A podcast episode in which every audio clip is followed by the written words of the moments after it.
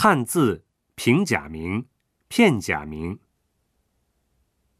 日本的招牌上汉字很多，所以不觉得是来到了外国。日本人到中国的时候也有这种感觉。但是平假名和片假名就不认识了，这是什么文字呢？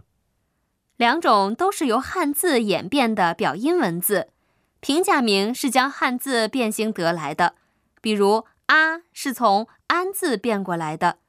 片假名是汉字的一部分，比如“一”是“一”的偏旁，也就是从人字旁得来的。怎么样区分来使用呢？动词和名词主要用汉字，助词等用平假名。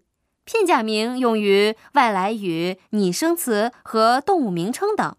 另外，用汉字的话，感觉高雅但有难度；用平假名，感觉温柔但是幼稚。把外来语用片假名来表示的话，感觉很时髦帅气。